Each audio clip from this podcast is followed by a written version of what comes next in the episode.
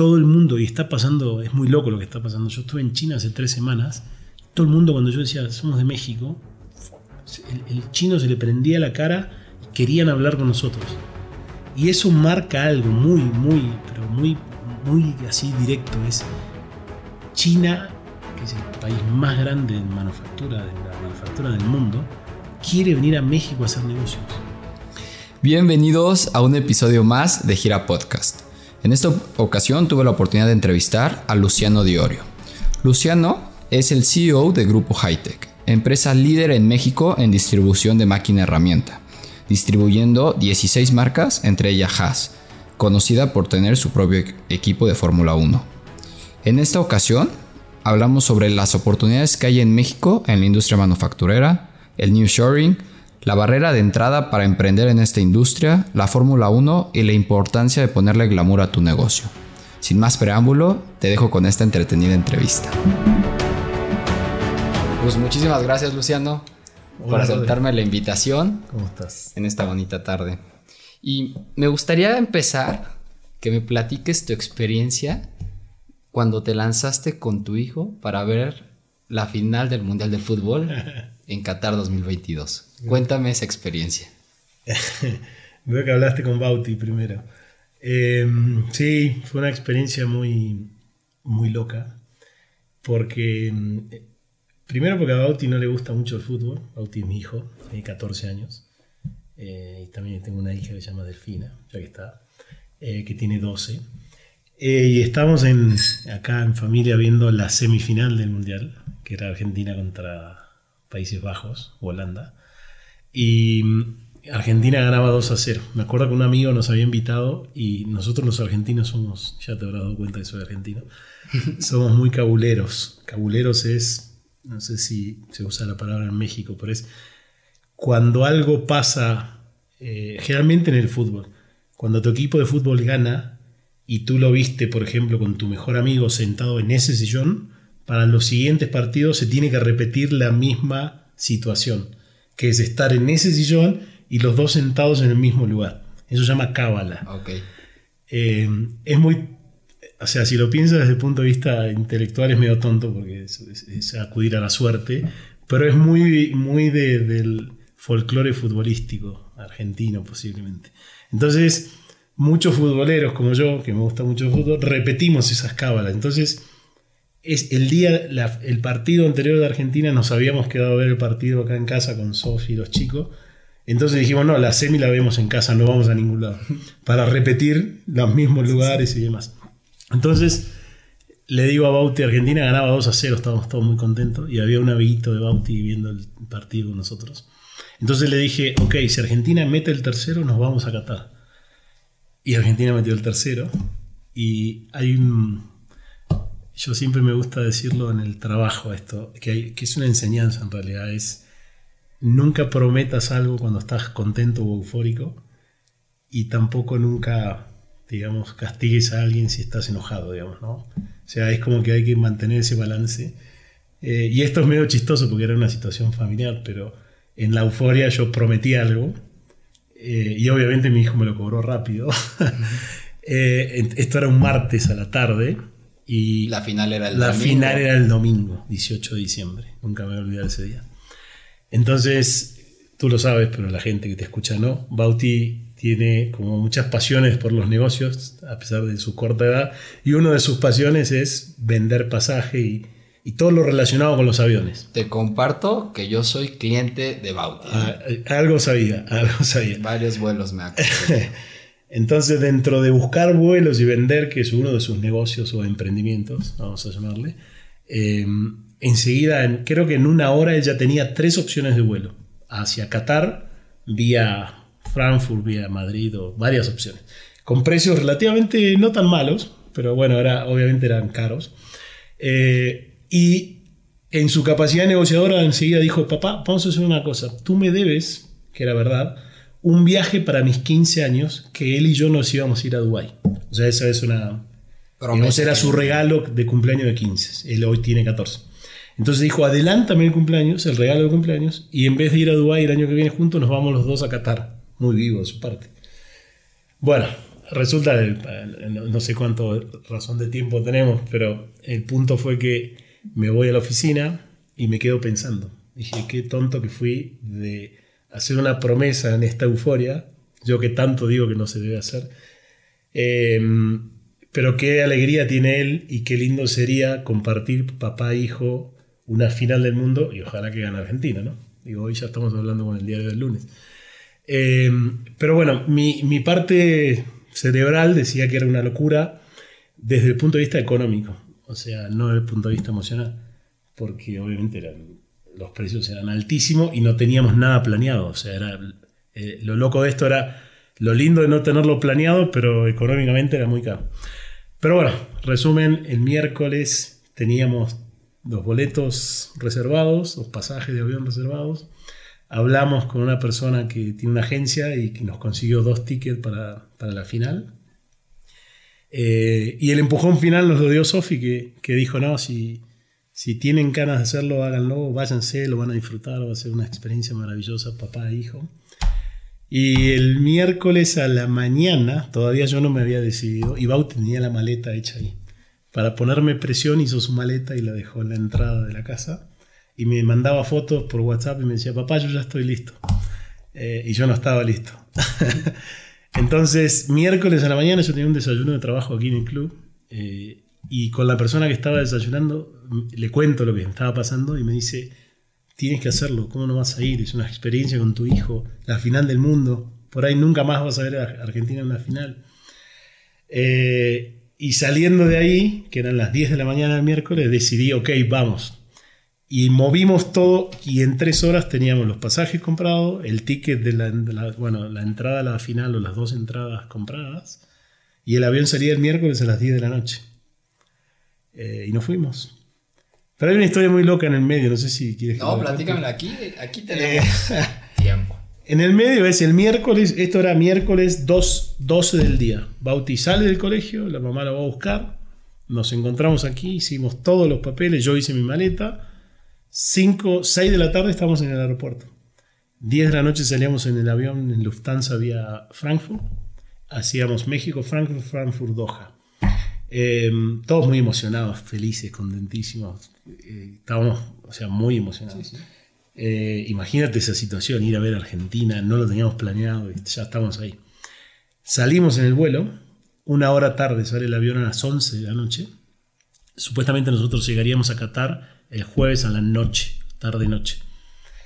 Íbamos volando, Bauti estaba muy feliz, yo estaba muy cansado, yo me duermo un poco y en un momento me despierto, creo que iban cuatro horas de vuelo y el piloto pone un anuncio en el vuelo y dice, tenemos un problema en el avión y nos tenemos que regresar a México porque el avión no está agarrando la altura deseada para cruzar el océano. Y yo dije, esto es un chiste, no puede estar pasando, ¿no? Bautista se sacó los audífonos que venía escuchando música y dijo, ¿qué dijo papá? Y yo digo, ¿cómo le explico esto? No? Eh, y realmente era verdad, o sea, eh, el avión pega la vuelta y regresa a México. Entonces yo le explico lo que estaba pasando, o lo poco que dijo el piloto, y la cara de mi hijo fue, no me lo voy a olvidar nunca, porque era una desilusión, porque yo creo que por su cabeza pasó, puta, se cancela todo, o sea, nos estamos volviendo mi papá no va a comprar otro vuelo, seguramente pensó, eh, perdimos, ¿sí? Su cara era de, sazón total, pobrecito. Regresamos a México y a las seis, nos tienen una hora y media dentro del avión, a las 6 de la mañana, que ya era el jueves, nos dejan bajar. Lufthansa no se hace cargo de ese, o sea, ese problema. Ese problema, bueno, se hizo cargo a los tres meses, digamos. Entonces tuvimos que sacar otro vuelo y Bautista, como sabe todo de los vuelos y tenía todo su mapa en la cabeza, dijo, papá, hay otro avión que sale a las 12 del día, México, Madrid, Madrid, Doha y es Iberia. Estamos pasando una publicidad gratis. Eh, nos vamos al salón de Aeroméxico, otra publicidad gratis. Eh, no, perdón, de, de American Express. Y nos dejan entrar y le explicamos a las chicas que lo que nos estaba pasando, dijo, bueno, ok, quédense acá y hagan las gestiones que necesitan. Llamamos a la agencia, conseguimos el lugar en el vuelo de las 12, tuvimos que comprar dos tramos de vuelta, y a las 12 y media de ese día, que era jueves, salimos a Doha, ahora sí, pero vía Madrid. Entonces hicimos México-Madrid, escala en Madrid de dos horas, Madrid-Doha. Y llegamos finalmente el viernes a las 7 de la tarde. Viernes de allá. viernes de allá. A las 7. A las 7 de la tarde, cuando la final, como dijimos, era el domingo. Así que la historia fue muy loca y bueno, todos ya sabemos cómo terminó. Nos asustamos bastante, pero la experiencia fue inigualable y cualquiera que la quiera hacer creo que es muy recomendable. Eh, independientemente del evento deportivo per se, puede ser fútbol, puede ser lo que a uno le guste, eh, lo más lindo es esa posibilidad de compartir con tu hijo, que muchas veces no se da. Eh, familiarmente hacemos muchas cosas, pero por ahí entre los cuatro. nosotros también tratamos de, como papás y mamás de tener espacio con cada uno de los hijos, pero esto fue muy especial porque había mucha adrenalina, mucho, mucha emoción. Bauti no le gustaba el fútbol y empezó a amar el fútbol. Empezó, como nosotros estábamos hace 14 años en México, casi también él tiene amor por los dos países, pero se le reafirmó mucho el amor por Argentina. Eh, así que fue, fue maravilloso y aparte creo que vimos la mejor final de la historia de los mundiales, así que... Definitivamente yo creo que fue un viaje lleno de emociones. Muchas. Y, no, me y no entrevisté a Bauti, ¿eh? Fue, ah, fue, más porque yo tenía un evento justo de LSI invité a Bauti porque le dije, oye, ¿qué vas a hacer de vacaciones? No, no tengo planes. Y eso fue un lunes y el jueves... Está en Qatar. Está en Qatar. Entonces yo dije, órale. Pues, dije, ah, pues voy a empezar por ahí la entrevista. Sí, bueno, no fue, fue, no, no fue planeado, evidentemente. Salió como salió y a veces esas cosas no planeadas salen bien. Eh, así que fue una historia linda. En el medio después fue, fue muy divertido porque el poco tiempo que estuvimos ahí, el sábado, teníamos que hacer algo antes de ir al, mundial, al partido. Entonces reservamos una excursión y nos fuimos al desierto a andar en camello, los dos, y hicimos una expedición en camioneta 4x4 por la arena, por el desierto. Eh, ¿Y de Qatar qué fue lo que más te impresionó? O sea, como país. Eh, yo tenía al principio como muchas, eh, no sé si la palabra es preconceptos o prejuicios, eh, por todo lo que se había hablado de Qatar y por cómo ganó la sede de ese mundial. Y de hecho muchos de mis amigos eh, planearon en algún momento ir y yo dije, no, yo no voy a ir. Yo fui a Rusia en el 2018. Eh, y también vi la final, creyendo que Argentina iba a llegar, pero nunca llegó. y entonces yo había decidido no ir, ya pues, hacía mucho tiempo. Y la verdad que después me sorprendí gratamente porque vi una ciudad súper nueva, súper limpia, súper organizada le habían puesto muchísimo dinero a los cataríes para desarrollar ese mundial. Estaban muy abiertos a, ser buenos anfitriones, o sea, la ciudad pequeña, pero todo nuevo, todo funcionaba perfecto. La verdad que interesante. O sea, no tuvimos mucho tiempo, pero en el poco tiempo que estuvimos hicimos esa excursión, salimos a cenar, caminamos por toda la ciudad, fuimos al FanFest, eh, fuimos a un museo, a dos museos muy interesantes que tenían, porque nos volvimos el lunes a la noche, el lunes hicimos un poco eso, eh, y tratamos de visitar los lugares donde estaban todos los hinchas del fútbol. Y la verdad que muy interesante, eh, me, gustó. Y por ejemplo, cuando llegaste a México, ¿cuál fue tu primera impresión, por ejemplo, hace 14 años? En realidad eso era, e, ese momento como que me estás volviendo a, a 14 años atrás, era una emoción muy distinta y algo muy diferente, porque en aquel momento nosotros estábamos decidiendo como familia movernos de país. Era la primera vez que salíamos de, Argentina. Nosotros llegamos a México por trabajo. ¿Ya estabas en Grupo Haite? No, yo trabajaba para una compañía que se llamaba Grupo ASA. Em, y, y, en ese momento, es otra historia interesante, em, yo tenía un jefe se llama, se llama Jorge Gato, y, de Argentina. Eh, mi formación es financiera. Yo en ese momento era gerente de finanzas de una de las operaciones, bueno, de, la división. De PwC, ¿no? No, en, en, Price, en PwC yo había trabajado antes de Grupo ASA. Yo empecé mi carrera en. ¿Deloitte? En, no. KPMG. primero en Price, después fui a KPMG y después me cambié a Grupo, a Grupo ASA. Perdón. Eso todo fue en Argentina. Entonces mi formación es financiera, auditoría, eh, toda la parte de números, digamos. Eh, y en el grupo ASA es donde yo hago bastante carrera, estuve casi nueve años, y hice una parte de la carrera en Argentina y en el 2008 eh, Sofi queda embarazada, nosotros nos casamos en el 2007 y, queda embarazada en el 2008 de Bauti. Y en ese año, mientras ella está embarazada, me, ofrece, me hacen la primera oferta para venirme a México. Yo era muy joven, tenía recién con 30 años cumplidos. Y, y por varias razones decidimos decir que no. Porque básicamente Sofía no estaba preparada, estábamos en medio del embarazo, o sea, como que el tiempo no se, digamos, no, la oferta no era eh, buena con el timing de nuestra familia, digamos. Entonces decidimos decir que no. Y no me olvido más porque mi jefe de ese momento me dijo, el tren pasa una sola vez y te estás perdiendo una oportunidad de salir del país con un paquete de expatriado eh, con tan solo 30 años o 29 años, eh, que era muy joven. Después yo me di cuenta de eso. Pero bueno, eso pasó, nos quedamos un año más y al, al año siguiente Bauti ya había nacido y tenía cerca de un año. Mi jefe vuelve conmigo y me dice, ¿te acuerdas que el tren pasaba una sola vez? Bueno, tú tienes suerte, para ti pasó dos veces te tengo que volver a decir que te, tenés que ir a México. Por favor, no me digas que no, me dijo. Ve a tu casa, él conocía a Sofi, habla con Sofi y trata de convencerla, ¿no? Y mañana o pasado eh, ven con una respuesta, pero trata que sea así, me dijo, ¿no? Entonces yo dije, mira, me va a decir que no. Eh, tú ya la conoces, yo la conozco, ya dijo que no una vez. Pero no importa, no hay peor lucha de la que no se da. Entonces yo me fui a casa, en la cena le planteo a Sofi nuevamente, mira, está pasando esto y me están volviendo a ofrecer que nos vayamos dos años a México. Eh, y ella me miró y me dijo, no digas que no todavía, déjame pensar un poco. Y ahí dije, wow, ¿qué está pasando? Y lo que estaba pasando era que ella también trabajaba en Argentina. Es muy normal que la pareja, tanto la mujer como el hombre, trabajen. Eh, y ella tenía una eh, ella licenciada, Sofía es licenciada en Administración de Empresas y trabajaba en una compañía de trenes.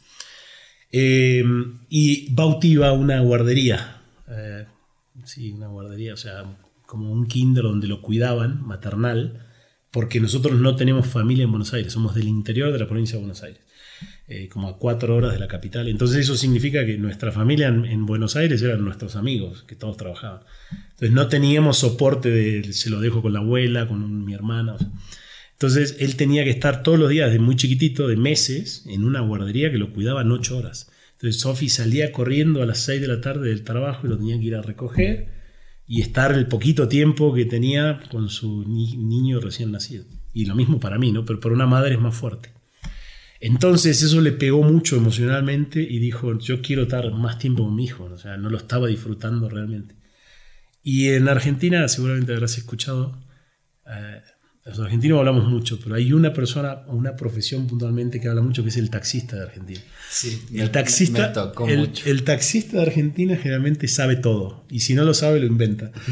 Eh, y te habla de fútbol, de política, de religión, de casamiento, de separaciones, de todo lo que tú tengas para hablar. El tipo te va a hablar por horas si es necesario y te va a dar consejos. Y esta no fue la excepción. Sofía se toma un taxi para ir a la oficina y el taxista, y le cuenta a ella, no sé por qué, se pone a hablar con el taxista y le dice lo que está pasando. El taxista frena el auto y le dice, te tienes que ir de este país. Argentino, no, tan así mexicano.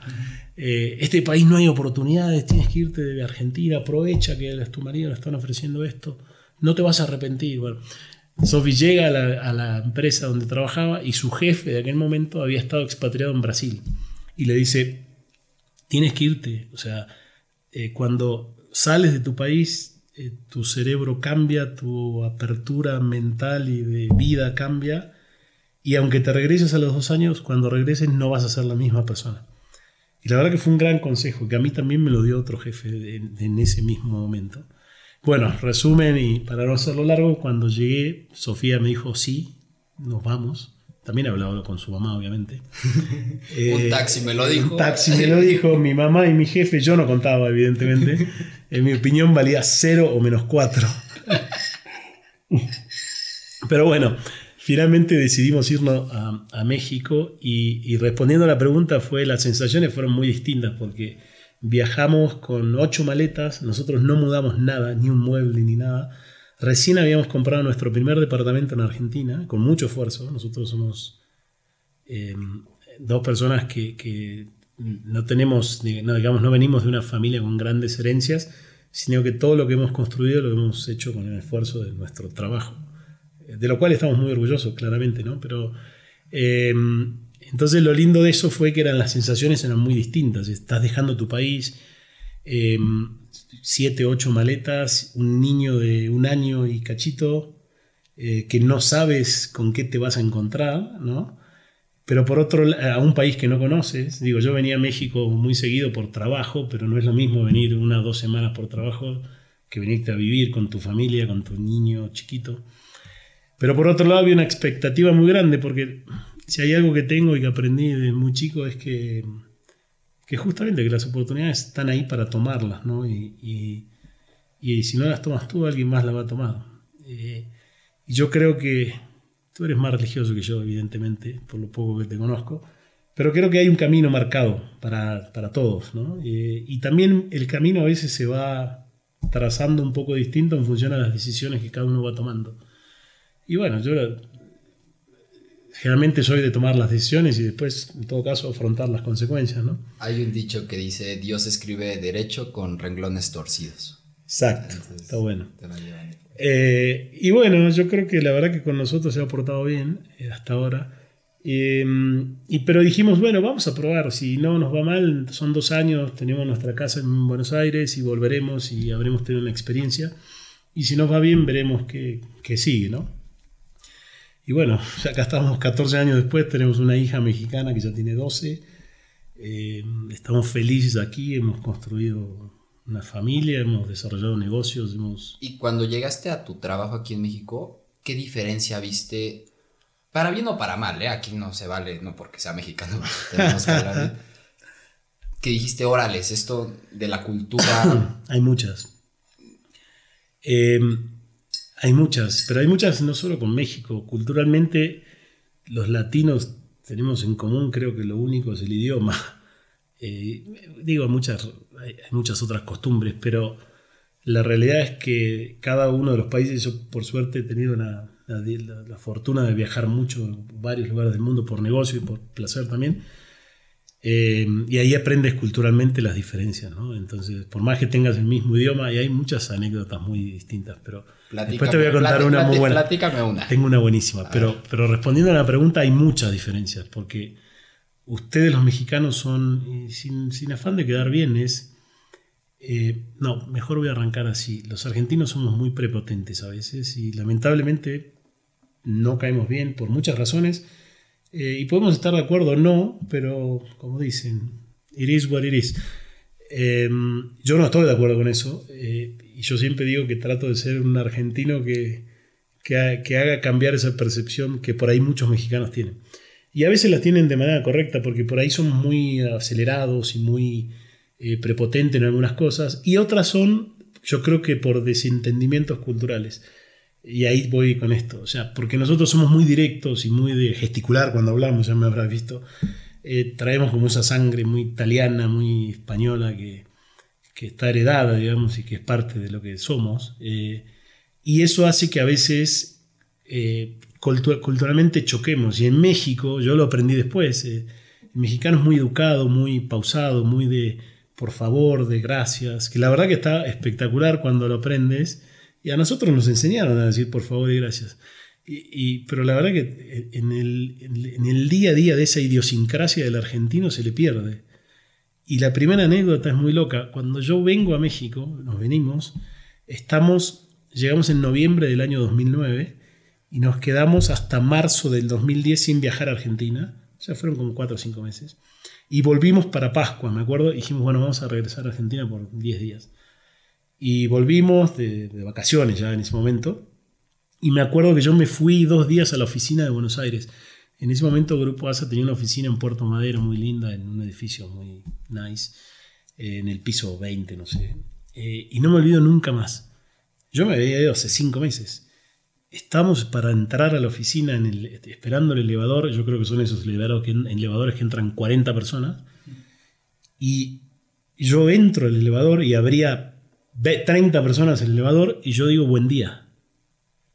Y nunca me voy a olvidar esa sensación. Lo único que retuve o que vi fue que 29 argentinos hicieron esto con la cabeza, levantaron la cabeza y la agacharon y volvieron. Estaban leyendo el periódico, venían con el teléfono. Ni uno dijo buen día. Y yo dije, puta, qué mal educado que son estos tipos. que soy yo, digamos, ¿no? Eh, y cuando me bajo del elevador, porque eso es México, es parte de la idiosincrasia y de la cultura y de la educación, es buen día, ¿no? Es que tengan un buen día. Y nadie, otra vez, nadie dijo buen día, salvo una chica que creo que se dio cuenta y dijo buen día. Y cuando salgo del elevador y se cierran las puertas, yo dije, puta, ahora entiendo por qué en muchos lugares no nos quieren. y la verdad es que no es, tampoco va en contra del argentino, es tratar de entender esas diferencias. O sea, eh, pero también es algo bueno el mexicano. A veces nosotros nos quejamos, pero ustedes son muy educados, tienen muchos modales. Eh. Y eso también hizo que en el trabajo yo tenga muchos cruces duros en el inicio porque también somos de escribir fuerte. Los argentinos somos de... Ustedes hacen un email y, ponen el nombre, un párrafo de casi encabezado, estimado mi estimado, eh, por favor, estamos viendo este proyecto y necesitaríamos que nos mandes este copia del Excel porque bla, bla, bla, y después se despiden con un gracias y un montón de frases, y nosotros somos, mandame el Excel, mandame el Excel tal porque necesito hacer esto. ¡Boom! Oye, pero por ejemplo, ¿tú crees? Yo tengo una teoría, ahorita tú me podrás decir si es verdad o no. Esa personalidad o esa cultura que tú traes, ¿no crees que te ha ayudado a hacer la posición que tienes actualmente? O sea, ¿no crees que a veces nosotros pecamos un poco y no somos tan directos como deberíamos? Sí, a ver, yo creo que sí. Por eso digo que hay que entender las diferencias yo creo que lo que te hace por ahí llegar o no a algunas cosas o a algunas posiciones es eh, por ahí más que nada tu tema de personalidad. Puede ser que el argentino, esa personalidad, en algún punto lo ayude y en otro lo no tanto, con estos ejemplos que te digo. Eh, y por ahí puede ser que el mexicano tenga algo em, en, esa parte que por ahí lo, lo frena un poco, pero no, no, realmente no creo que sea eso, porque después eh, yo justamente me di cuenta, yo, yo, peleo mucho contra esos prejuicios que dicen, no, no, no, a ver, yo estoy acá porque tuve la oportunidad de venir a México por una posición que me ofrecieron, pero tranquilamente la podría haber tomado una persona de México con tantas o más credenciales que las mías y la podría haber hecho igual o mejor que yo. O sea, no es un tema de viene un argentino o es un mexicano. O sea, yo creo que eh, independientemente de las diferencias culturales que son muy simples de resolver, tanto en Argentina como en México hay gente brillante. Yo he conocido gente en México brillante que me saco el sombrero y que digo, puta, cómo me encantaría ser como esta persona o aprender de esta persona. Eh, y esa es una de las barreras que yo saliendo de Argentina derribé rápido, que son esos prejuicios que hablamos. ¿no? Eh, entonces, respondiendo a la pregunta, no, yo creo que, que ustedes tienen cosas muy buenas y, y creo que y siempre lo digo, lo digo en muchos negocios, en muchas reuniones de negocio con mexicanos, pero no por adular ni por quedar bien. Yo, yo soy un ferviente creyente de este país, creo que mucho más eh, que algunos mexicanos, incluso en los negocios. Eh, y creo que también los, entiendo, porque uno cuando está metido en su propio país, con sus propias problemáticas, muchas veces eh, termina siendo muy crítico de su, de su gobierno, de su país, de su cultura, eh, y, por ahí pierde un poco de, visión de las cosas buenas. Yo viniendo de otro país y de un país que no está bien, tú sabes que Argentina tiene muchos problemas eh, de mucha índole, pero principalmente económicos, de inflación, pero no solo de ahora, de hace 30 años. ¿sí? Es un país que ha vivido en crisis con buenos talentos y con muchas cosas positivas, pero también con muchas cosas negativas. Eh, yo cuando vengo a México trato siempre de ser mucho más positivo y de ver las cosas buenas que sí México tiene y que por ahí en México no las, no las ven. Me, me, gustaría aprovechar un poco de esto que mencionas porque vi un video tuyo, ah, cuando la, primera vez que se me ocurrió entrevistarte dije, a ver, ¿quién es Luciano? Y yo, no encontré este video ahora para, ahora que te voy a entrevistar, pero mencionabas que México está lleno de oportunidades. Entonces me gustaría preguntarte, ¿cuáles son esas oportunidades que ves en México? Así que tú dices, oye, no se están dando cuenta de esto y que tú dices, wow, aquí hay una mina de oro. Eh, son muchas. A ver, México ha hecho muchas cosas bien. Em, por ahí te voy a hablar mucho más del sector en la industria que yo estoy, pero que es puntualmente la manufactura, la metalmecánica, la industria eh, manufacturera en general, llámese automotriz, aeroespacial, industria médica, hay muchas cosas relacionadas con la manufactura en México. México desarrolló un hub en los últimos 20 años de fábricas armadoras de autos, de, eh, mano de obra especializada, tiene muchos ingenieros. Eh, México tiene millones de oportunidades. O sea, respondiendo a la pregunta es, a ver, desde la cercanía con Estados Unidos te pone en una situación privilegiada en el mapa. ¿sí? O sea, eh, en el mapa geopolítico México tiene una posición única, primero. Segundo, tiene una, eh, una extensión territorial y, una cantidad de población que hace que hoy sea la segunda economía de Latinoamérica y la, creo que es la 13 del mundo. Si no me equivoco, ahí está. Eh, tiene fundamentos macroeconómicos muy fuertes, que por ahí es muy técnico lo que estoy diciendo, pero el peso hoy está en valores que casi no se han visto en los últimos 8 o 10 años. Em, las reservas del Banco Central están en valores muy altos, que te da una autonomía donde el Banco Central tiene sus propias políticas. Eh, no hay inflación, digo, salvo lo que pasó el año pasado, pero por un tema muy de coyuntura mundial. O sea, yo vengo de un país que hoy día tiene 108% de inflación acumulada. Eh, imagínense esto, o sea, tú no conoces lo que es la inflación. Me, pasó que en dos semanas cuando llegamos subió de 240 a 280. Bueno, ahora ya está en 500 en Argentina el tipo de cambio. Imagínate eso. Eh, entonces, claro que eso te pone en un lugar donde, sí, después puedes ver lo malo y te puedes quejar de, sin entrar a temas políticos ni mucho menos, te puedes quejar de miles de cosas, pero esos son problemas que tenemos todos los países. Entonces las oportunidades están ahí. México tiene hoy muchas más oportunidades. Hoy todo el mundo, no sé si has escuchado, pero seguramente sí, todo el mundo está hablando de nearshoring, de la pandemia puso a México de vuelta en una posición más que privilegiada desde todo punto de vista. Y también tiene que ver con la manufactura. Las cadenas de suministro en el mundo se rompieron. Eh, esto es un ejemplo de nuestra industria. Nosotros nos dedicamos a la distribución de maquinaria CNC. Y de inyección de plástico. Y de inyección, inyección de plástico, muy bien como estudiaste. Hice mi tarea. Como estudiaste. Entonces, eh, mucha de nuestra maquinaria viene de Japón, de China, de Taiwán, también de Estados Unidos.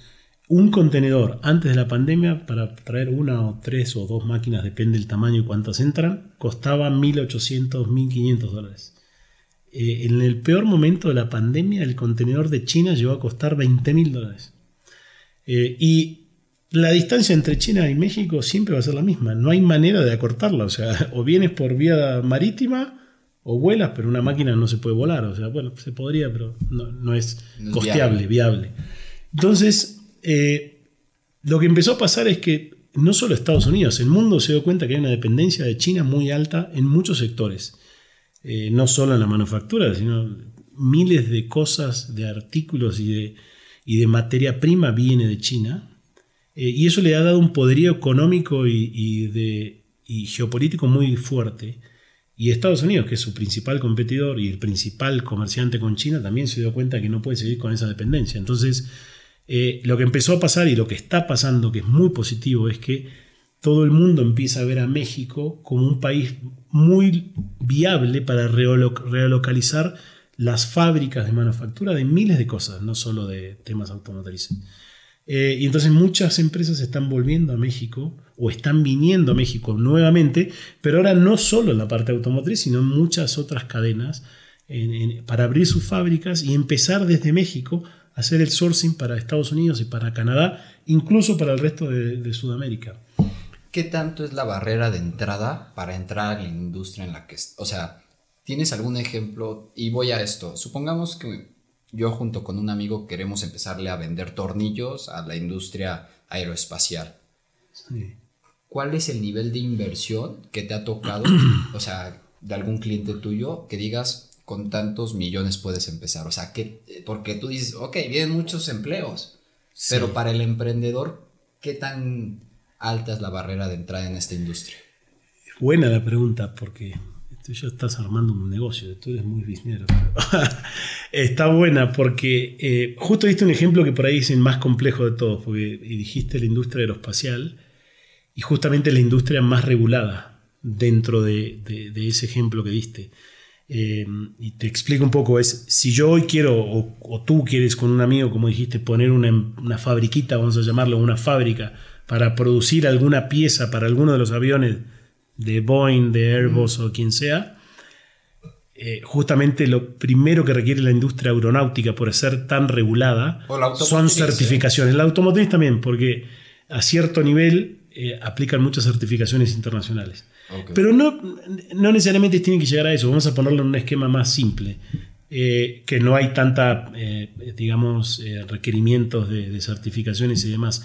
Puedes igual ser un proveedor de la industria automotriz, vamos a llamarle, en un nivel, se habla de tier 1, tier 2 y para abajo, en un nivel de abajo, o sea, de, del proveedor que le provee al proveedor de Volkswagen, vamos a llamarle.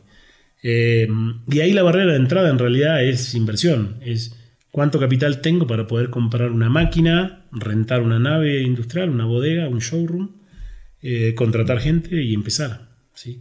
La verdad es que, no sé, vamos a, te doy un ejemplo, una máquina de entry level, un torno, un centro de maquinado, te puede salir 50, 40 mil dólares. Eh, pero la puedes financiar, entonces necesitas el 20% de, inversión inicial y el resto lo pagas financiado. ¿En cuánto tiempo recuperas la inversión en una corrida de...? depende mucho, o sea, bueno, puntualmente nosotros tenemos planes de financiamiento a 36, 48 meses, em, dependerá de la rentabilidad de tu negocio y qué tipo de, partes y qué valor agregado tenga la parte que produzcas, pero generalmente tiene un payback muy rápido, o sea, si tú tienes un negocio de volumen, eh, posiblemente la máquina se pague en 6, 7 meses. Y eso es lo lindo de este negocio, que generalmente son nuestros clientes, ¿no? Eh, tienen un negocio que compran la máquina financiada, eh, saben que si la máquina está produciendo, ellos van a tener flujo para pagar las mensualidades, pero esas mensualidades se, se aceleran, digamos. Entonces, muchos clientes nuestros, pequeños y medianos, compran a 36 meses, pero el día, el mes 12, capaz que ya pagaron su máquina. y ya están eh, buscando el enganche para comprarse otra. ¿sí? Eh, hay muchos casos de éxito muy interesantes, nos desviamos un poco, pero, no, en eh, realidad está por aquí, bueno. Por aquí quería llevarla. Pero está muy bueno porque nosotros, en Grupo Haite, que es ahora la actual compañía, creemos firmemente el componente de desarrollo económico que estamos haciendo para, para la industria metalmecánica en México y, manufactura es, es muy es muy grande porque eh, esta facilidad de poder darte un bien de capital de 50, pero dije 50 mil dólares, pero tenemos máquinas de 150, 200, 300 mil dólares, 500 mil dólares. Eh, es un bien de capital, justamente lo lindo de esto es que es un bien que empieza a producir y empieza a generar riqueza. Y esa riqueza se, se traduce en desarrollo, porque si tú decides abrir esta empresa con tu amigo, eh, mañana vas a contratar un, un operario, un técnico para que te opere la máquina y mañana vas a contratar dos, tres y cuando quieres acordar tienes una empresa de 15, 20 empleados, estás generando empleo para el país, estás generando riqueza, estás eh, moviendo la economía, ¿sí? que eso es lo importante de, un país como México. O sea, eh, las oportunidades que yo veo y cuando hablo que soy muy positivo tienen que ver con esto por esta industria, pero en todas las industrias pasa esto. Y cuando le quieres vender directo a Boeing, necesitas entonces certificaciones internacionales. Sí, sí, posiblemente, sí, digo, posiblemente no, sí necesitas tener... Un ISO 9000. mínimo, eso. es lo mínimo. Después hay un par de certificaciones de aeroespacial, incluso también para la parte de la industria automotriz. Pero digamos, eso, eso se va dando de manera natural. A medida que un taller mediano, pequeño empieza a crecer, la estructura empieza a crecer y por ende ya tienes ingenieros más profesionales y aplicas para una ISO y más adelante aplicas para una certificación porque ya aprendiste de los procesos de manufactura eh, y es parte de tu propio crecimiento. Y eso, el estar certificado, te empieza a abrir otras puertas. Es como que empiezas a jugar en otras ligas. Empiezas en la liga, ¿te gusta el fútbol? Sí. Empiezas en la liga tercera división, y, y a medida que vas eh, creciendo y mejorando, vas subiendo de categoría o de división.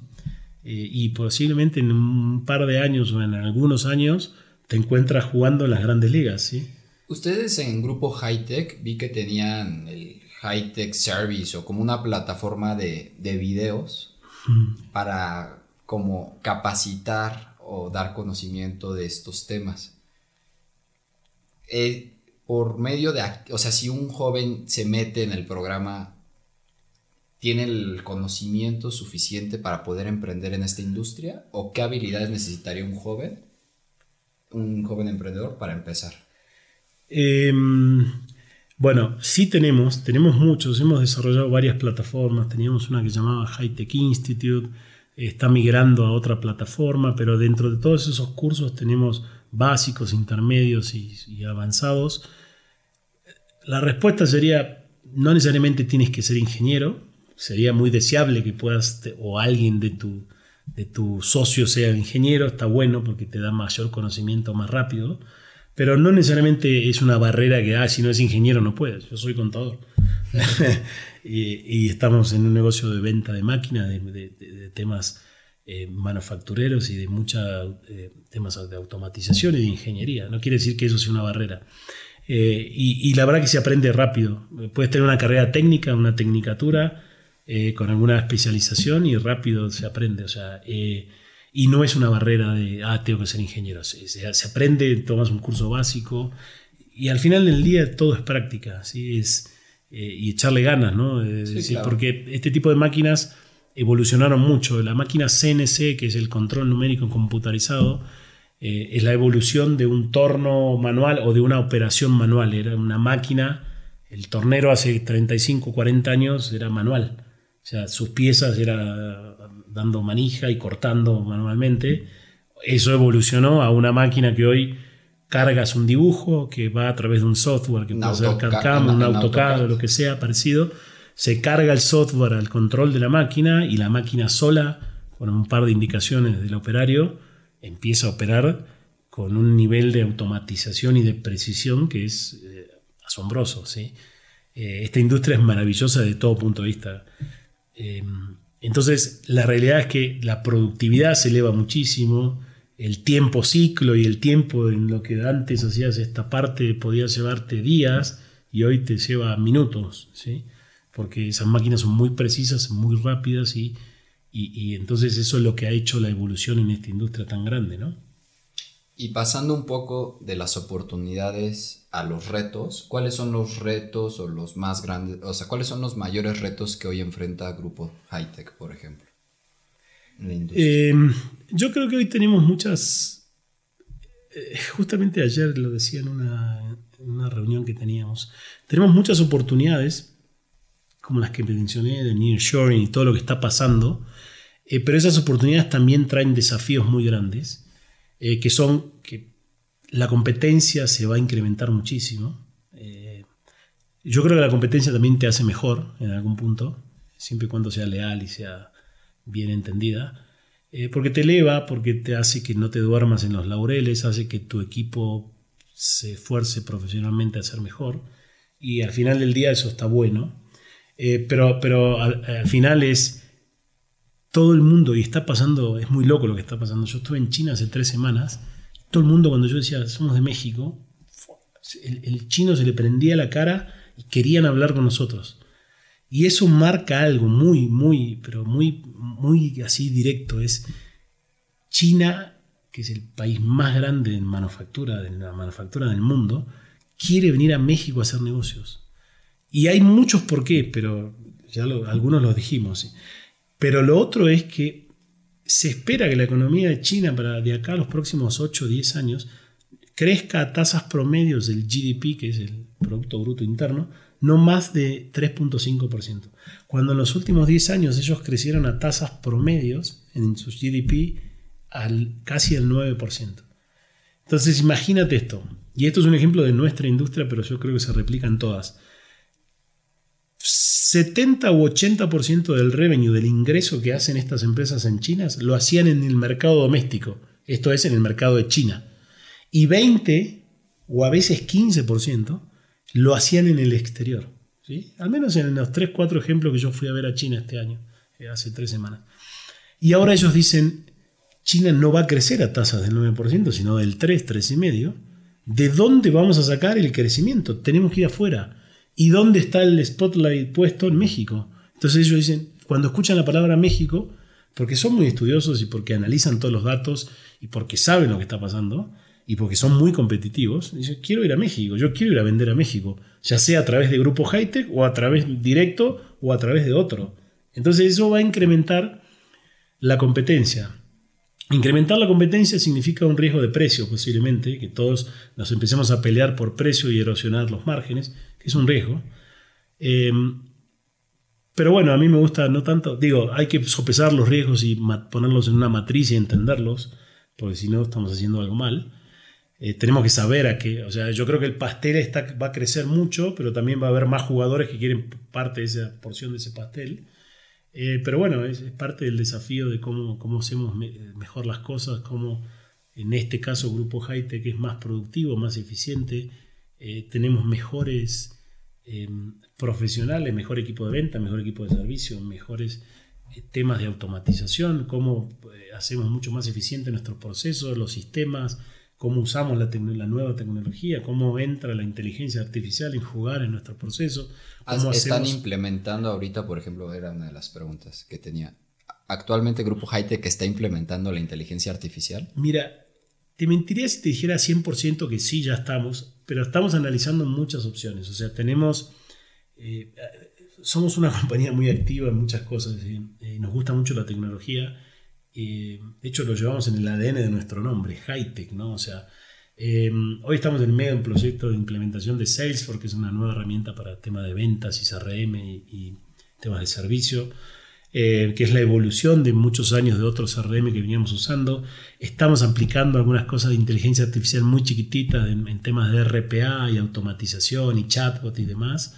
Pero creo que hay un campo muy grande por explorar todavía y recién estamos empezando. Eh, y tenemos que ir para ese lado, ¿sí? porque eso es lo que viene, es lo que ya está pasando y no nos podemos quedar afuera. Eh, o sea, eh, hoy nosotros, Grupo Hightech tiene 31 años, cumplimos este año 31 años. Ahí vas a ver una plaqueta de 30 años. Em, y la realidad es que yo siempre digo, yo llevo 10 en la compañía y hemos pasado por muchas cosas y hemos implementado y creado muchas divisiones nuevas y negocios nuevos. Y seguramente yo no estaré en 5 o 10 años y es parte de mi responsabilidad como director general de este negocio crear los cuadros de reemplazo necesarios para que mañana tome otro la posta eh, y ojalá que ese otro sea no un externo, sino una persona de mi equipo actual eh, que creció con nosotros y que justamente se fue formando para estar listo para tomar esa posición en el futuro e incluso hacerlo mejor, qué bueno, que lo haga mejor que yo y, seguramente va a ser así, eh, porque eso es parte de lo que le llaman un succession plan, de poder, poder tener implementado un plan de sucesión adecuado para que la compañía pueda trascender a, pesar de los nombres propios de las personas. ¿sí? Cuando una compañía logra trascender a sus fundadores y a su gestión puntual de una persona, eh, empieza a trascender en el tiempo y ya empezamos a hablar de compañías de 60, 50, 80 años, eh, que ya son más eh, de una generación. ¿no?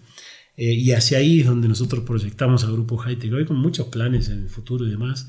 Em, pero bueno, la realidad es que hay muchas cosas que se están gestando eh, y yo creo que lo que viene para el futuro es muy interesante. Y ustedes, las nuevas generaciones que tienen mucho empuje y mucho, mucho talento, creo que nos van, a, nos, van a, nos van a cambiar la forma de gestionar las organizaciones. ¿Qué significa para Grupo Hightech la Fórmula 1? Em, Siendo ustedes los distribuidores de Haas. Em, bueno, nosotros tenemos un negocio con Haas en México hace 27 años, somos su distribuidor exclusivo. Eh, y también somos distribuidores de Haas en Costa Rica, Colombia, Ecuador, Honduras, Panamá, Nicaragua, El Salvador. Eh, y por muchos años tuvimos un negocio en España, que también representábamos a Haas. Tuvimos casi 10 años un negocio en España, que vendimos en el año 2021.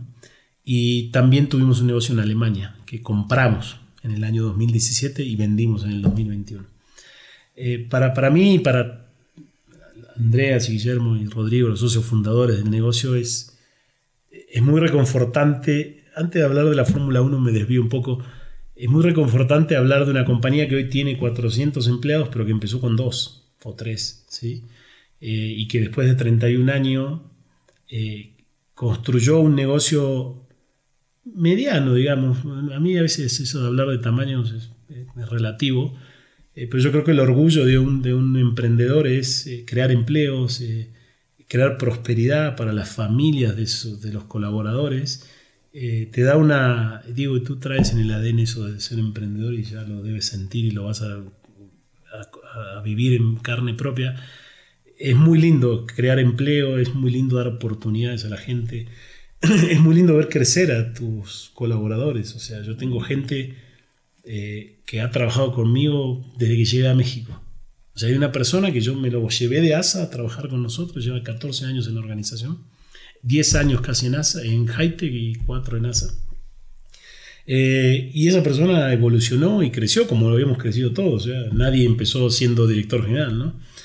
Eh, entonces creo que eso es muy lindo desde el punto de vista de como, como emprendedor, eh, ver un negocio que trasciende fronteras, que abre operaciones en otros países, que va y compra un negocio en Alemania, que abre una operación en España, estamos abriendo un negocio en Polonia, y que de pronto te encuentras con que tienes 400 colaboradores y que el, cuando lo miras al empleo directo e indirecto que generas, posiblemente más de 1.500 personas vivan de lo que se genera directamente en Grupo Haite. Ya no te estoy hablando de proveedores y de otras cosas, pues la derrama económica es mucho más grande.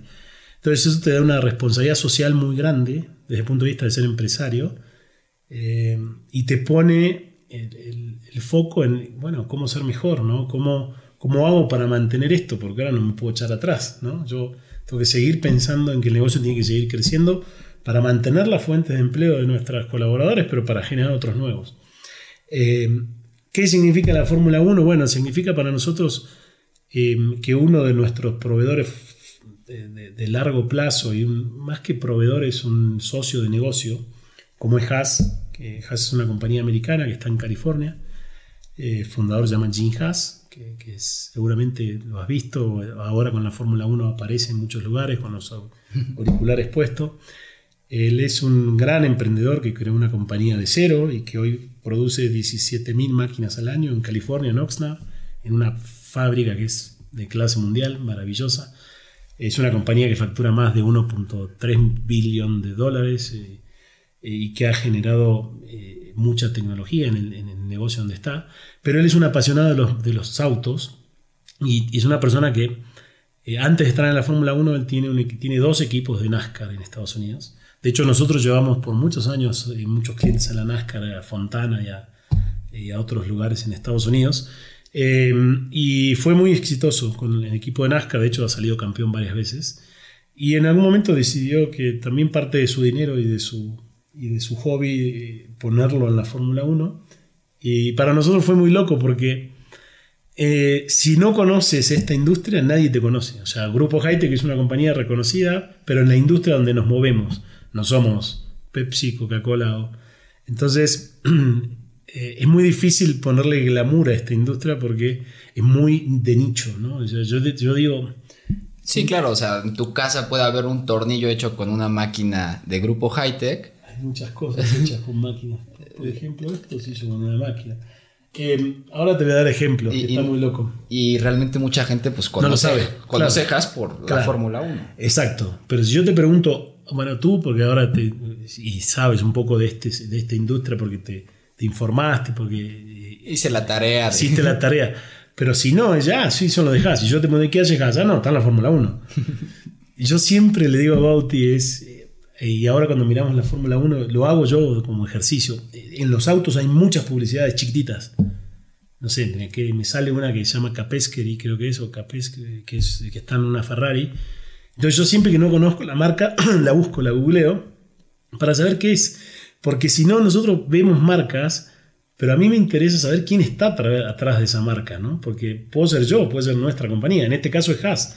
Y a mí cuando me dice, ah, usted solo deja así, ¿sabes qué hacemos? No, está en la Fórmula 1. No, pero está bien, pero ¿qué hace Haas? Hace máquinas. Ah, cabrón, hace máquinas, yo no sabía. ¿Y qué hacen tus máquinas? Hay una anécdota muy linda. Bueno, terminando la. Platica. Pero, no, voy, pero volviendo a la pregunta, es: a nosotros nos dio un glamour que esta industria no tiene. Por lo menos ahora estamos en la Fórmula 1. O al menos una de nuestras marcas como Grupo Haite, que es la, una, la principal marca que es su, su, marca bandera. Su marca bandera está en la Fórmula 1, entonces ya, ah, ustedes son los de Haas. Yo ahora uso, tengo muchas remeras de Haas, entonces, porque tengo la suerte de ir con clientes a la Fórmula 1 eh, y tener una experiencia maravillosa, porque los clientes bajan al garage, bajan a los pits, caminan, eh, hablan con los pilotos, hablan con Gunther, que es el director de la escudería, pasean por el pitwalk, o sea, están sentados ahí mientras vienen los pilotos y sacan el, volante y explican qué tiene cada botón del volante. Y es una experiencia que no puedes pagar, porque incluso aunque la quieras comprar, o sea, tú llegas al, al o arriba, pero no puedes bajar si no bajas con un patrocinador. ¿sí? O sea, sea alguien con de o no sé, o Mercedes tendrá sus patrocinadores, pero es una experiencia que la tiene el patrocinador. Entonces nuestros clientes lo valoran muchísimo y a nosotros nos ha servido para al menos escuchar en la calle, ah, esto solo de y, después, ¿Y te ha ayudado a eh, cerrar negocios? O sea, que, dices, que enamoras al cliente y le dices, oye, te tomaste una foto con Checo Pérez, pues se la compra a ellos. Eh, en realidad sí ayuda, porque al final del día lo que genera la experiencia es lealtad. Nosotros llevamos 40 clientes cada año, ¿sí? Y hacemos un evento el jueves donde llegan 400 personas. Y al final del día te da eh, esto, te da un poco de, mejor relacionamiento. Tú nosotros traemos a 40 clientes de toda la República, los tenemos tres días con nosotros, están en un hotel, desayunamos juntos, vamos, hacemos todo el evento juntos, vamos el viernes a la calificación, a las pruebas, a la cualificación. Entonces, la experiencia que se genera y el relacionamiento que, logras es muy fuerte, porque la experiencia es muy linda y muy divertida. Entonces, esa persona dice, pucha, esto me invitaron, se gastaron dos mil dólares o lo que se hayan gastado cuando voy a comprar la próxima máquina, aparte que tengo buena relación, que me dan buen servicio, que tienen financiamiento y que tengo 10, 15 o 3 máquinas de ellos, le voy a comprar a ellos. ¿sí? Entonces sí genera algo de retorno. Es muy difícil medirlo, eh, pero sí, sí está bueno, digamos. Y, creo que nuestros clientes lo valoran. Y empezamos a generar otro ruido que antes no teníamos, digamos. Eh, después podemos ¿Cuál, discutir. ¿cuál, es esa anécdota? No, la, anécdota, tengo varias de la Fórmula 1, pero eh, en, la anécdota linda es lo que decías, es nosotros no sabemos en cuántas cosas de nuestra vida diaria está metida una máquina herramienta, porque el concepto de máquinas de que nosotros vendemos se llama máquina herramienta. Máquina herramienta CNC, ¿sí? que también puede ser eh, no CNC, puede ser inyección de plástico. Eh, y Guillermo eh, Conde, que es uno de los fundadores, siempre dice, si nosotros supiéramos en cuántas cosas que, ahora mismo te rodean participó una máquina herramienta, posiblemente entenderíamos mucho más de este negocio. Y yo te voy a dar varios ejemplos, pero te voy a poner la anécdota. En el molde de este iPhone participó una máquina, puede ser Haas o puede ser otra marca, una máquina herramienta. En este caso puede haber sido un centro de maquinado que hace el molde para el iPhone. Corta el metal ¿sí? y, se hace esto. Este reloj que ves aquí tiene muchas piezas que pasaron por una máquina herramienta. Cuando estás comiendo un tenedor, un cuchillo puede haber pasado por una máquina herramienta. Esto seguramente tenga una parte de acero o algún tipo de aluminio. Un tornillo. Un tornillo que pasó por una máquina herramienta. ¿Alguna vez te operaron? Sí, incluso yo tengo un tornillo. Ese tornillo que tenés aquí se hizo con una máquina nuestra. Hay un torno que se llama torno tipo suizo. ¿Por qué? Nosotros vendemos una marca que se llama Citizen, como la de los relojes, japonés. Son de alta precisión, de mucho volumen, hacen piezas muy pequeñitas. Las piezas que hacen van para la industria médica, nosotros tenemos de cliente a Medtronic, Johnson, a muchas industrias de la industria médica, gente que hace eh, la, parte para operaciones de columna enteras, prótesis enteras. Ese tornillito que hiciste ahí, seguro que la hizo una máquina nuestra. Nunca se te hubiera ocurrido. Eso que tienes puesto de, los, audífonos. los audífonos, miles de cosas. Las partes del auto, la, la llanta del auto, el, miles de partes del motor, miles de partes del chasis, del, sistema de freno, del sistema. Todo lo que se te ocurra. Un avión, todo lo que se te ocurra es un avión. Entonces, eh, y por eso es, esta industria es fascinante. Yo cuando llegué acá, a mí me dijeron, estás loco, ¿cómo te vas a ir de ASA, de una consultora? Tú vienes del mundo financiero. ¿Qué vas a hacer ahí en Tlanepantra? ¿Cómo fue tu entrevista? ¿Qué, te preguntaron? ¿Te preguntaron? Ah, no, espera, ahora vuelvo a eso, pero termino la anécdota que nunca la conté. en muchas veces en el colegio de mis hijos llaman a los papás a que vayan a contar a los demás alumnos qué haces, a qué te dedicas. Y uno de los fundadores siempre dice, eh, este negocio tiene menos glamour, y yo lo repito todo el tiempo y me río mucho y toda la gente, tiene menos glamour que dos tortugas haciendo el amor. Y es verdad, porque no tiene glamour, o sea, nosotros, es esto, es quiénes son, ah, ustedes solo dejás, venden máquinas, herramientas, ¿qué es eso? No? Entonces, si tú estás en el colegio de tus hijos y está el otro que trabaja en un banco, entonces el director de un banco, el otro es no sé qué, el médico, entonces todo es más fácil hablar con el director del banco, con el médico, no, este vendedor de máquinas no sabe qué hace, ¿no? Entonces todos se van a hablar con el banquero, digamos. Pero la anécdota es que un día me llaman del colegio Bosque Real, donde antes iba Delfina, Y, Delphi me dice, no, papá, ya fueron varios papás, tenés que armar una presentación y ven a contar, por favor. ya muy orgullosa, porque le gusta mucho y ha ido a ver las máquinas, igual que Bauti. Entonces yo un día dije, pucha, ¿qué hago para explicarlo? En ese momento eh, tenían 8 años. Y dije, ok, le voy a explicar como a chicos de 8 años. Entonces armé varios videos, tú entras a YouTube. Muchas de las máquinas también, incluso las de inyección de plástico, Mattel y todos los que hacen juguetes, también se usa esto. El molde y la inyección de plástico, se hacen muñecas, se hacen legos. Entonces, tomé muchos ejemplos de la vida diaria que por ahí los niños pueden ver el iPhone y máquinas maquinando parte de las turbinas del avión. Entonces hice toda una presentación con, con, muy, digamos, didáctica para que se entendiera qué hago. Y pasó algo muy loco que fue, en un momento todos los nenes aplaudían, estaban muy fanáticos, y yo llevé 30 moneditas que le, pusi, le, grabamos con una máquina el logo de Colegio Bosque Real y las pusimos así, parecía una moneda de oro, pero era hecha en, en metal, digamos pero había sido maquinada por una de nuestras máquinas. Hicimos un video cuando estaban haciendo la, pieza que le llevamos de regalo a los nenes. Bueno, la, charla fue un éxito, todos los niños estaban fascinados, le, decían a Delphi, tu papá fue el más divertido y la charla, la, charla más divertida que hemos tenido. Las maestras de otros eh, salones venían porque se fue corriendo la voz durante la plática, entonces venían y se quedaban así y decían, no, yo no puedo creer que la turbina de avión se hace con esa máquina, el iPhone, no puedo creer. Entonces estaban, las maestras estaban fascinadas. Eh, y cuando terminó todo el mundo aplaudía y todas las maestras se acercaron y decían, qué interesante lo que haces, qué bueno lo que haces.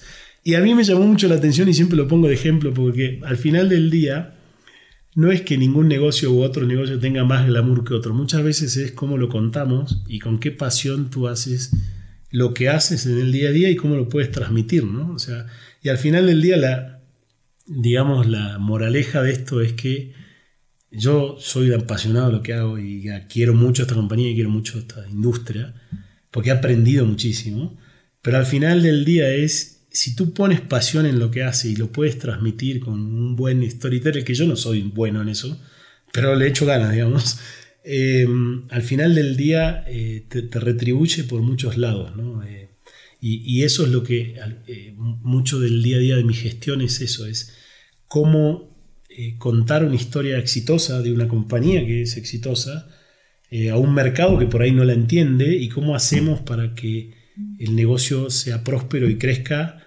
contando una historia real, de manera profesional, para llegarle a quien le tenga que llegar. Y en este caso te lo cuento más de, nosotros hacemos esto mismo en el mercado financiero. Cuando vamos a pedir dinero para nuestra financiera, mucho de nuestro trabajo y de nuestro equipo es, tengo que contar una historia. pero una historia que es creíble, sustentada por datos, por números, por, por, por números financieros, por proyecciones pero a su vez tengo que ser capaz de transmitir lo que es el, corazón de mi negocio, de nuestro negocio. Porque si no, no estamos haciendo las cosas bien. Y al final del día, quien te va a prestar o quien va a invertir en tu negocio, quiere escuchar una historia de éxito y quiere entender que el tipo o el equipo que está haciendo eso está apasionado por eso. ¿sí? Porque al final del día, si yo te voy a dar dinero, ya sea prestado o invertido, quiero saber que quien lo está ejecutando yo siempre digo, tenemos una responsabilidad fiduciaria, pero también que es un apasionado de lo que hace y que sabe lo que hace, ¿no? Y, entonces, y que lo va a tomar ese dinero, lo va a multiplicar muchas veces y, me va a retribuir mucho más de lo que realmente estamos buscando. Entonces, me debí bastante, pero... No, y, cuando entraste, por ejemplo, a Grupo Hightech viniendo de... Me, me decías la entrevista. ¿Qué, me ¿qué, te, ¿qué te, preguntaron en la entrevista cuando entraste a Grupo Por eso al inicio te decía que... Mm, el destino, yo no sé si creer en el destino o no, si está escrito o no está escrito, pero bueno, muchas veces, o en la suerte, yo sí creo en la suerte. Eh, se puede discutir eso, pero eh, en realidad me acuerdo clarito cómo llego, porque eh, yo llevaba ya dos años y me dijeron quédate dos años más en NASA. Y en algún momento estaba cansado, enojado con la empresa. Digo, cada uno pasa por muchos por esos altibajos. Y en algún momento dije, voy a buscar trabajo. Y me llamaron un par de headhunters, me acuerdo. Y, pero nunca nos poníamos de acuerdo por, o por el reto, por la posición o por el dinero. Y uno de estos que me conoció en una entrevista para una empresa, eh, me acuerdo que era para una dirección financiera en un laboratorio. Finalmente no nos pusimos de acuerdo, pero siempre te quedas en el radar, en, eso se llama networking y contactos, que al final tú lo haces muy bien. Al final del día siempre retribuyen en algún punto. Y me acuerdo que ese mismo, ese mismo, ese mismo Headhunter pasaron como 8 o 9 meses y un día me llama. Y me dice, mira, yo sé que me rechazaste una posición de tal lado, pero tengo otra posición que es de CFO, que es, digamos, es un director financiero un, poquito más arriba, digamos, eh, para una empresa mexicana de dos fundadores que está en la industria metalmecánica. Él medio lo explicó, pero no sabía bien de qué se trataba, pero él lo que él sabía, el que había tomado un café con los dos fundadores y le habían dado esta búsqueda puntual, y entendía un poco del reto que estaba pasando la compañía, que era una empresa mexicana de dos dueños que la estaban operando, pero que ya necesitaban profesionalizar más el negocio y querían un buen financiero para ayudarlos a reorganizar la, estructura. Y él entendía que mi personalidad, que él había conocido muy poco, iba a ser fit con los dos socios. Entonces él casi me, no, no, sé si puedo decir rogar, pero casi que me rogó al teléfono, por favor ve y toma este un café con ellos, no pierdes nada. Y ahí es cuando yo lo pienso y lo cuento a veces, eh, eh, ahí es donde dices, yo creo que mucha gente hubiera dicho no, ¿sí? No porque no es mi industria, yo no sabía nada de esa industria.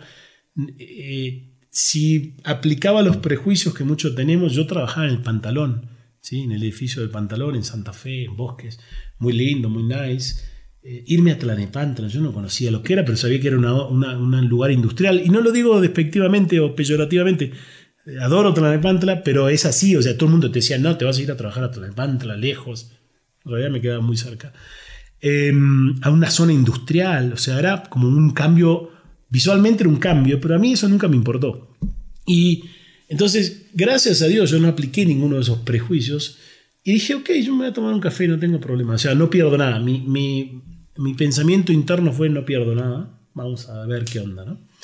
Y me acuerdo que llego, no ve ni llegar, hoy día uso Waze después de 14 años en México. Llego hasta la Nemantla y estaban los dos socios, ellos tenían una casa que era un comedor ejecutivo en el club de golf La Hacienda. Y tenían un desayuno ahí preparado y ahí estaban entrevistando, no solo a mí, a varios. Y, entonces me entrevistan y estoy con los dos. Y la verdad que hicimos muy buena química. Ellos me cuentan un poco la historia de su, de su empresa, de, cómo habían empezado, de sus orígenes, de qué les pasaba, qué les dolía, digamos. Eh, por qué estaban buscando un financiero, los problemas que habían tenido. O sea, habían tenido algunos problemas, digo, sin entrar a detalle, eh, pero era más que nada de organización. ¿no? Eh, y ellos, muy inteligentes, porque son dos personas brillantes, ellos estaban abiertos a, contratar a alguien que les dijera cómo mejorar. ¿no? Y eso yo siempre lo valoro porque es, es, muy... Es difícil de encontrar en empresarios, digo, hay muchos, ¿no? Pero que un empresario mexicano pujante, que le ha ido bien, diga, ¿sabes qué? Yo necesito ahora incorporar otro talento para que me ayude a seguir creciendo y mejorando esto, ¿no? Y ellos estaban abiertos a eso. Pero yo fui muy honesto porque creo que en mi brutalidad de no conocer la industria y fui como... Y de ser argentino. Y de ser argentino y mucho más argentino en esa época porque estaba menos mexicanizado. Eh, fue como, fui como muy directo. Y lo primero me acuerdo que dije, yo después me arrepentí un poco. Dije, mira, yo estoy acá, pero yo no estoy buscando trabajo. ¿sí?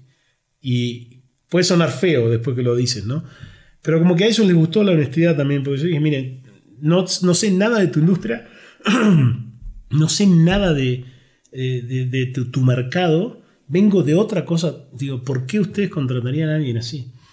Y me acuerdo que y siempre lo repiten ellos, es eh, de la industria puedes aprender, ¿sí? Pero lo que nosotros necesitamos, que es tu conocimiento financiero, de organización, de, consultoría, no lo tenemos. Entonces preferimos enseñarte la parte técnica o la parte comercial, si, si se quiere, eh, pero necesitamos una personalidad como la tuya. Y como que nos pusimos de acuerdo, charlamos muchísimo, tomamos varios cafés y tuvimos varias horas en esa charla. Eh, pero la anécdota es muy graciosa, porque bueno, después de eso yo hice como, fui a comer con ellos, fui a la empresa, porque yo le dije, si voy a seguir en el proceso, quiero ir a las oficinas, quiero conocer, porque yo, a ustedes me están entrevistando acá que no son sus oficinas, quiero ir a las oficinas. Y como que todo eso le llamaba la atención a ellos, pues yo era como muy... Eh, inquieto. Yo soy inquieto y, y, creo que puede ser una virtud, o sea, como la tuya es, soy preguntón, o sea, no me gusta quedarme con dudas hasta prefiero pasar por... Si no sé, pregunto, es algo que aprendí desde chiquito.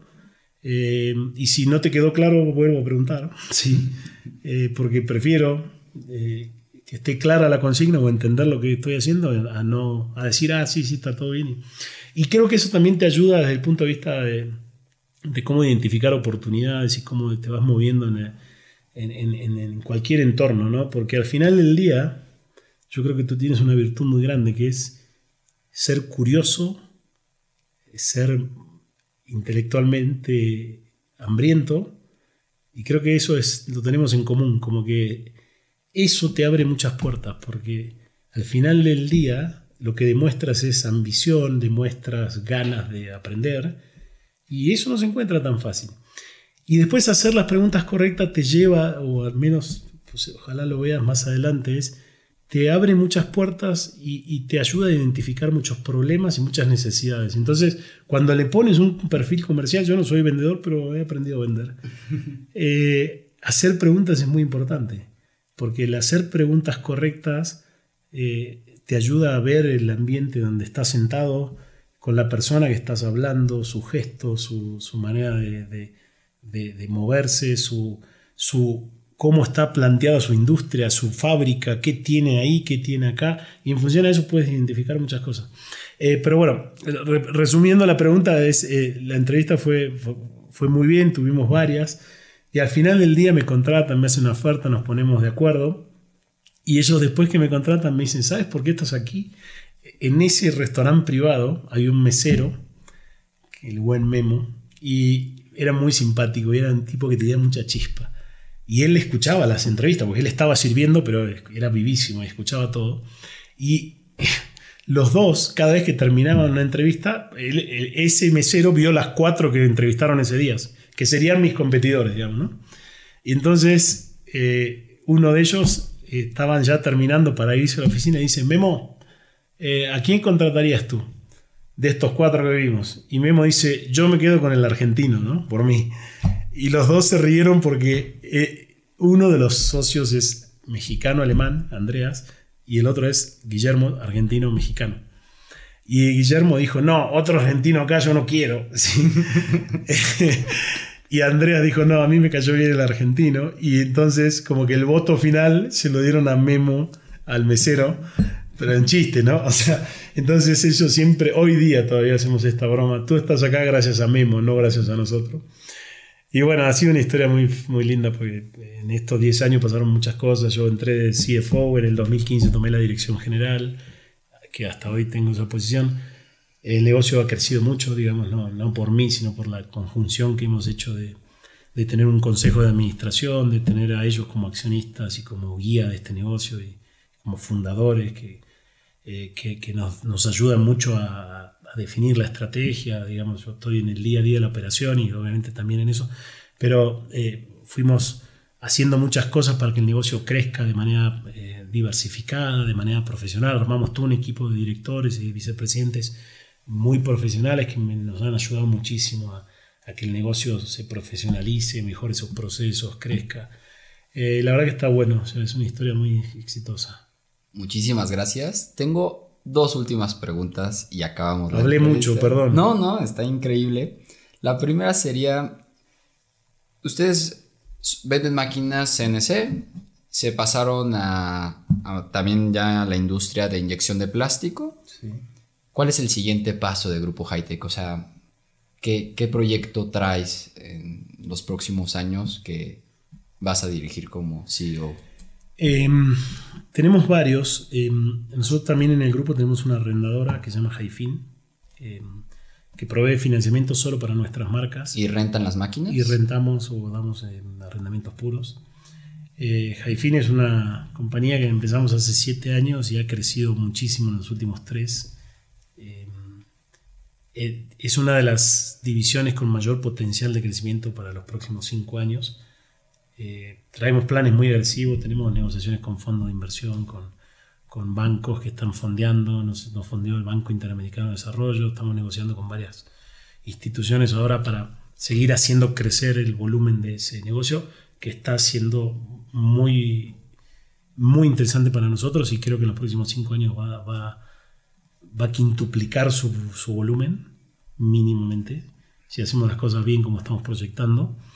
Em, tenemos ambiciones de, eh, digamos, eh, mantener y crecer los negocios de Centro y Sudamérica, llámese Colombia, Costa Rica, Ecuador, y mantener México, que es muy grande. Eh, mantener me refiero a crecer, no mantener. Mantener algunas marcas que están muy maduras y crecer otras que todavía tienen mucho potencial. ¿Traes marcas en la mira? sí, siempre, todo el tiempo. Digo, algunas no podremos decirla porque siempre estamos en negociaciones, pero hoy tenemos 14 marcas, 16 marcas en, en México. Ok. 16 que hoy yo ya, ya comercializamos en el grupo eh, y estamos en negociaciones con dos o tres más posiblemente. Em, y otro negocio muy, bueno, otro proyecto que nos, nos está, em, no quitando el sueño, sino que nos, nos está animando mucho, estamos abriendo un negocio en Polonia entonces ya empezamos, tenemos ahí ya siete empleados. Eh, y eso también es algo que nos va a llevar tiempo, eh, madurarlo y crecerlo, pero yo creo que nos va a traer mucho, eh, muchas alegrías en el futuro. y tenemos varias cosas en carpeta. Estamos siempre analizando una futura asociación con alguien de China para empezar a fabricar máquinas aquí. Así que tenemos la construcción de 12.000 metros cuadrados en un terreno que tenemos en un parque industrial en Querétaro. Eh, así que ya con esas cuatro cosas y hay más, eh, tenemos para entretener varios años más. Muchísimas gracias. Y mi última pregunta. A ver. Si pudieras mandar un mensaje de WhatsApp a todos los jóvenes, ¿cuál sería? Está bueno. Eh, sean curiosos, hagan preguntas correctas, estudien inglés y nunca dejen que les digan que algo no se puede hacer. Yo creo que ese sería un buen mensaje. Muchísimas gracias Luciano por aceptarme la entrevista y pues con esto finalizamos. Gracias, un placer.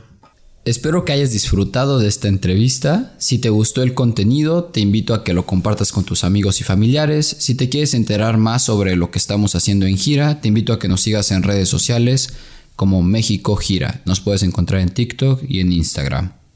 Estos episodios de Gira Podcast podrás también encontrarlos en las plataformas de Spotify y YouTube. Que tengan una excelente semana.